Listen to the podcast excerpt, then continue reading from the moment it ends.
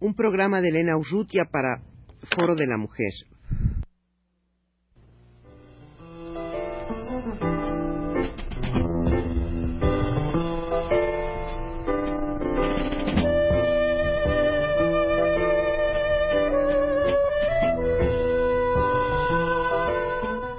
Foro de la Mujer.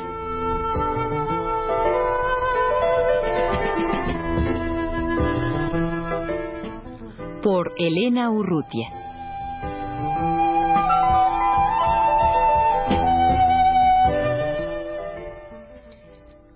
Hace unas semanas en este mismo espacio radiofónico estuvieron aquí presentes en los estudios de Radio UNAM dos compañeras del Centro para Mujeres que anunciaban la inminente salida de la de su agenda feminista que vienen haciendo ya hace tres años. La presentación sería, ya fue, en una librería de esta ciudad y la agenda feminista ya está circulando. Es una agenda que cubre un año del 8 de marzo de 83 al 7 de marzo de 84. Eh, la presentación de la agenda señala que este año presentamos la agenda en un momento de transición para el movimiento feminista en México. La formación de la nueva red de mujeres es más que una reafirmación de la necesidad de autonomía para los grupos de mujeres lleva consigo un concepto de ser feminista que deja a un lado la política de partido, de frentes, plataformas y manifiestos para reforzar una acción convivencia que nos permita, dicen, sentir que el feminismo no es una tarea, sino una nueva cultura. Al mismo tiempo, no hay que perder la visión estrictamente política, ni descartar las acciones de protesta y de presión en torno a las demandas fundamentales del movimiento. La crisis de México afecta a la mujer de manera particular. Es la primera en ser despedida, la que sufre los recortes en los servicios sociales y las guarderías, la que tiene que resolver las necesidades básicas de su familia a pesar de la impresionante caída del salario real y del poder adquisitivo. Por otra parte, la renovación moral en lo relativo a la familia busca que la mujer regrese a la casa y a la familia y asimismo limita aún más el derecho a la libre expresión sexual y a la maternidad voluntaria. Una moral represiva y la crisis por la supervivencia llevan a un aumento de la violencia contra las mujeres y la prostitución. El desafío es grande y nuestro compromiso, dicen las mujeres que hacen esta agenda debe ser el mismo. Las calles son nuestras. Entonces, en 1983, hay que tomarlas.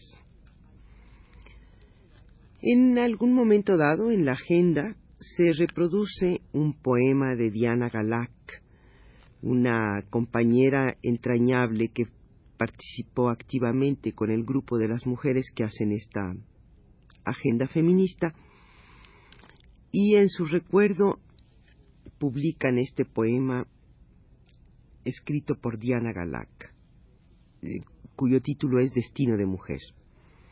Doble opresión, doble explotación, doble jornada de trabajo, doble militancia, doble lucha, doble esfuerzo, doble moral, doble, doble, doble paradójico, ya no hay quien nos doble, nos pliegue, nos quiebre, nos aplaste. Quizás nos engañen, nos mientan, nos seduzcan, se burlen todavía, pero ¿quién detendrá esta doble necesidad de vivir? Este poema de Diana Galac, como decía yo, muerta recientemente. Entre el material escrito entre los textos breves que reproduce la agenda. Eh, es de, creo que es de interés este texto que ahora en que el problema inquilinario se ha agudizado de manera profunda, tal vez convenga recordar que la formación del Sindicato Revolucionario de Inquilinos de, en 1922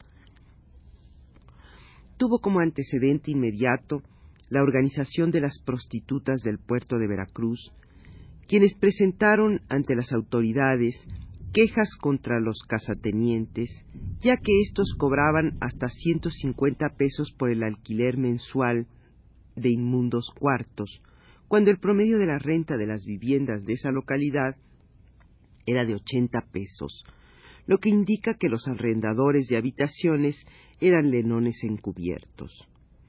Las prostitutas, en tanto inquilinas explotadas y seres marginados, pasaron a formar parte del amplio movimiento inquilinario dirigido por Herón Proal. Este último, en diversas ocasiones, hizo patente su reconocimiento a la combatividad de las mujeres públicas. Recientemente, en noviembre de 1982, la organización de las prostitutas volvió a cobrar bríos, debido a los intentos del gobierno de Jalisco de implantar una legislación persecutoria y represiva en contra de las mujeres galantes.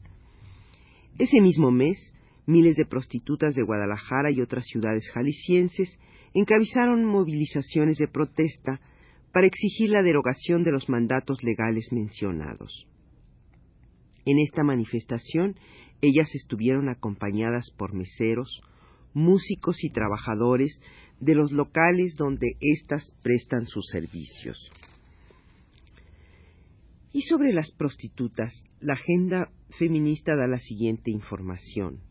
En 1905 la Ciudad de México tenía 11.594 prostitutas registradas y además 4.371 prostitutas no registradas que fueron encarceladas en el mismo año. Por cada mil mujeres de la ciudad, de 15 a 30 años de edad, había 120 prostitutas. Esta cifra es probablemente la más alta de todas las ciudades del continente de América y de Europa. En París, en el mismo año, había solamente cuatro mil prostitutas registradas, mientras que su población era cinco veces más alta. En, en estos meses se celebra el centenario de las violetas de Anáhuac. E, este año se celebra el, centenario de, la fundación de esta publicación periódica, Violetas de Anáhuac, por Laureana Wright de Kleinans. Así se inauguró un espacio en nuestro país donde se defendía el voto femenino y la igualdad de derechos para hombres y mujeres. Se abogaba por la instrucción de la mujer y se hablaba de la protección a la infancia. Años después, de las violetas se creó un círculo clandestino de hombres y mujeres que conspiraba contra la dictadura porfiriana. En este grupo se formaron varias mujeres que enfrentaron valientemente al gobierno y que a principios de este siglo participaron en la organización del Partido Liberal Mexicano y otros grupos revolucionarios. Para terminar, doy lectura a un poema de Cira Andrés Esquivel, una joven poeta cubana. Si les dijera a mis amigos, se titula. Si les dijera a mis amigos que soy la madre de mi madre, estoy segura que no me lo creerían. Pero si les explico que ella es el parto más bello que he tenido, que la he ido creando como a un poema, que por las noches la he dormido explicándole la evolución del hombre mientras ella se reía como una niña con esas historias de los monos. Que después de la alfabetización le mostré cómo enlazar oraciones y que el mundo era redondo. Que le enseñé a amar al comunismo cuando me fui a La Habana y no me vio regresar con un hijo entre los brazos, sino con muchos en el corazón entonces estoy segura que si les digo a mis amigos que soy la madre de mi madre, me creerán. Este bello poema de Cira Andrés Esquivel, joven poeta cubana, lo publica la Agenda Feminista que ha, que ha sacado recientemente el Centro para Mujeres, una agenda, como decía, que cubre del 8 de marzo de 1983 al 7 de marzo de 1984.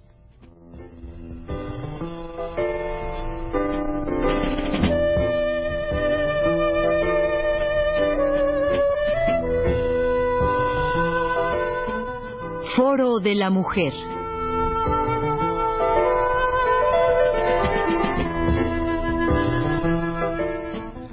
Por Elena Urrutia.